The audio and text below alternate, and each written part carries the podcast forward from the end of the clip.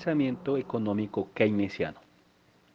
John Maynard Keynes era un economista británico quien tuvo la difícil tarea de sacar al mundo de la Gran Depresión en 1930.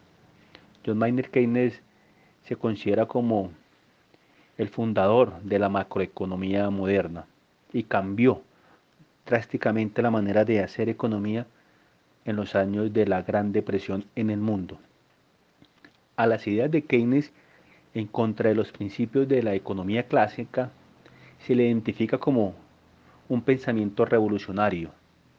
De ella se pueden destacar los siguientes puntos. En primer lugar, la negación de la ley de Say y el consiguiente rechazo de la tendencia automática hacia el pleno empleo. Recordemos que para los clásicos la ley de Say tenía vigencia. Juan Bautista Seix afirmaba que toda oferta creaba su propia demanda. Y en 1930 la ley de Say fracasó y nos llevó a una gran depresión en el mundo.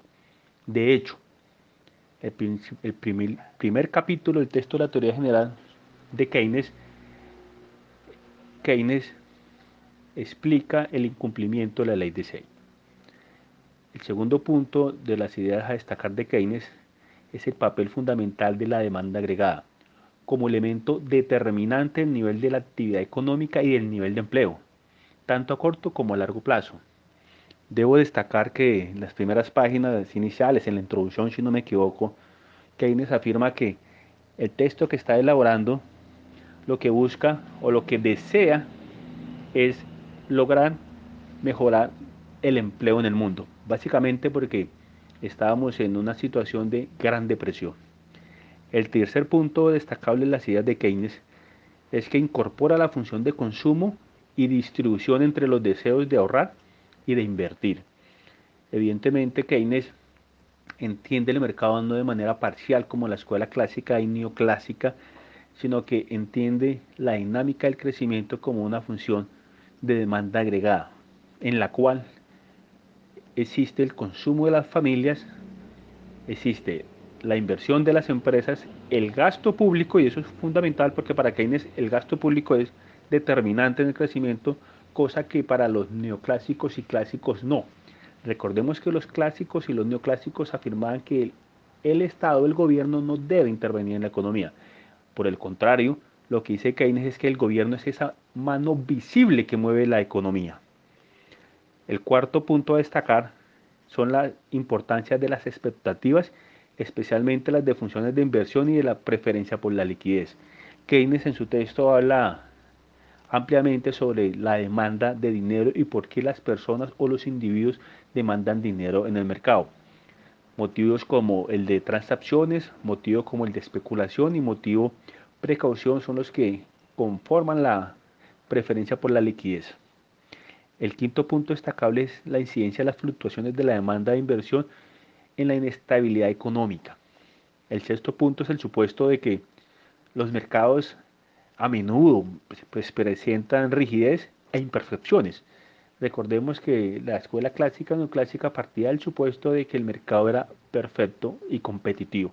Keynes asume que el supuesto, el, su supuesto es que los mercados pueden ser imperfectos por eso tiene imperfecciones. De hecho, de hecho creo que el, todo el mercado en sí es un mercado imperfecto por la asimetría de la información, otro supuesto rígido que tenía en la escuela neoclásica.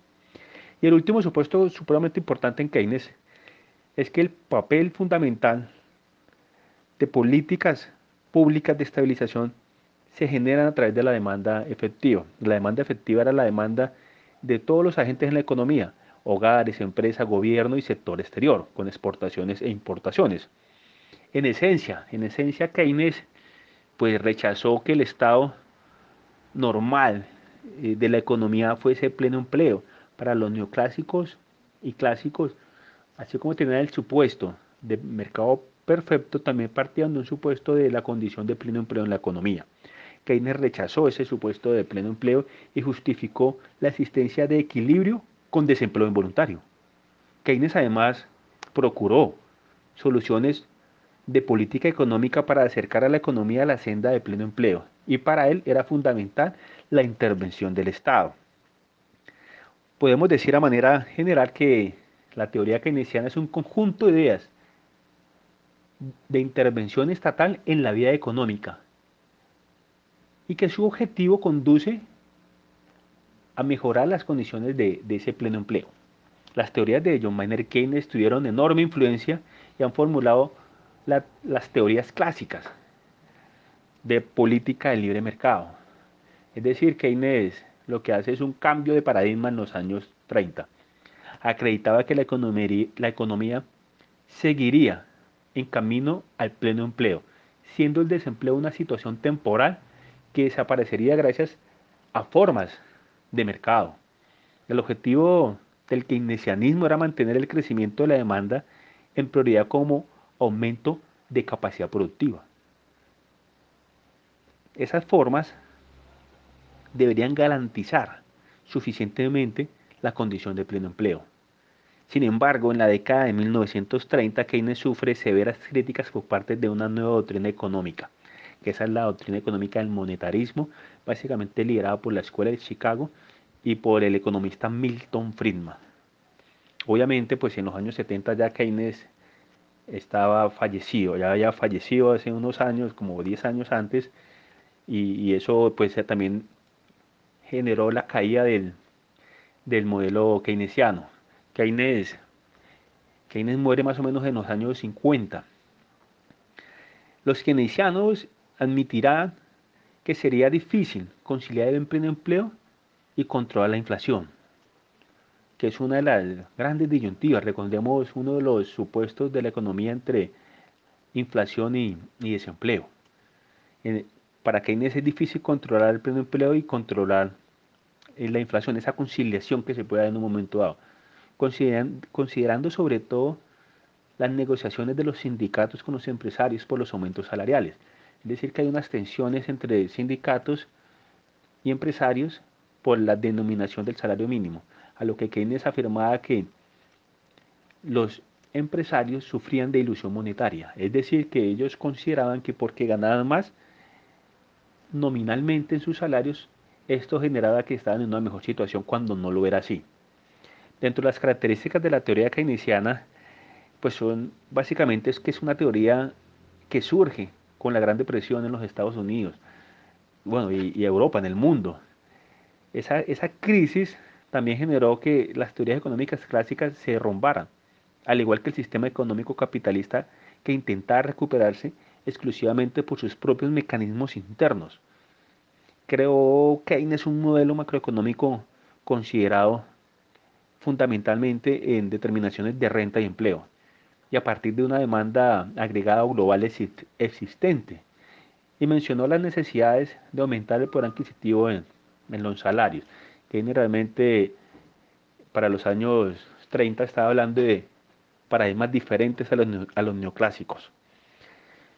Igualmente podemos afirmar que el propósito central de las teorías keynesianas ha sido crear un modelo macroeconómico que explicara la determinación de la renta y el empleo como una economía monetaria moderna, que en los años 70 los neoliberales, o más bien la teoría monetarista transformara. Igualmente se considera que el nivel de empleo y la renta global deben determinar a partir del volumen de la demanda existente y para lograr esto se necesita que el ahorro se invierta porque pues en, equilibrio, en la condición de equilibrio el ahorro debe ser igual a la inversión. También incorpora al Estado para que con el gasto público se logre que se incremente el margen de inversión, no logrado por la iniciativa privada, con el fin de alcanzar mejores ingresos. Es decir, que Keynes lo que afirma es que el Estado, al intervenir la economía, puede generar mejores ingresos y una mejor condición de bienestar a falta de que la iniciativa privada o el libre comercio neoclásico opere. Las teorías básicas de Keynes forman parte integrando un modelo de determinación del ingreso, la ocupación y la producción. El punto de partida del modelo son los ingresos y posteriormente pues atiende la producción y, el empleo. Básicamente lo que podemos afirmar es que Keynes a través de su modelo económico ve la necesidad de vincular al Estado para generar demanda agregada de producción y sobre todo entender que los supuestos de la escuela neoclásica, neoclásica son muy rígidos y en ocasiones no operan dentro de la realidad económica existente. Muchas gracias. Estas, estas y otras ideas de Keynes las vamos a desarrollar en nuestra próxima sesión. Muchas gracias a todos jóvenes.